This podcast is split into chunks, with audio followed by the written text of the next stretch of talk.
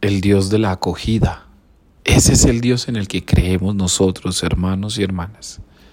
Es el Dios que acoge y como acoge, abraza, como acoge, da esperanza, como acoge, recibe con ternura, como acoge, no se pone adelante para juzgar, sino que espera atrás para que alguien vuelva a él. Va adelante para mostrar el camino, va al lado para acompañar como un amigo, va atrás para empujar, darnos el empujoncito si es necesario, pero incluso esos empujones son empujones de amor y de ternura.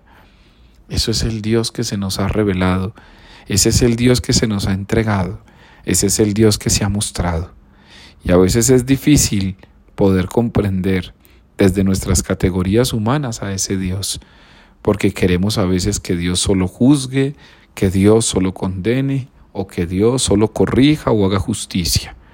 Pero el Dios que se ha revelado en la Escritura es el Dios que va y busca a la ovejita perdida y encuentra más alegría en su corazón por haberla encontrado, pero asimismo tiene gran tristeza en su corazón cuando la ovejita o no la puede encontrar o no se deja encontrar.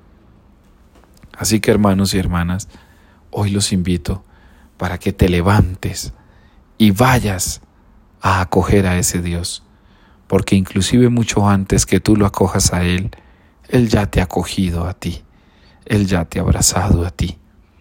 Que el Dios del abrazo, del amor y la ternura te acoja en tu corazón. Levántate y ve a ese Dios, porque siempre estarás en pastos seguros.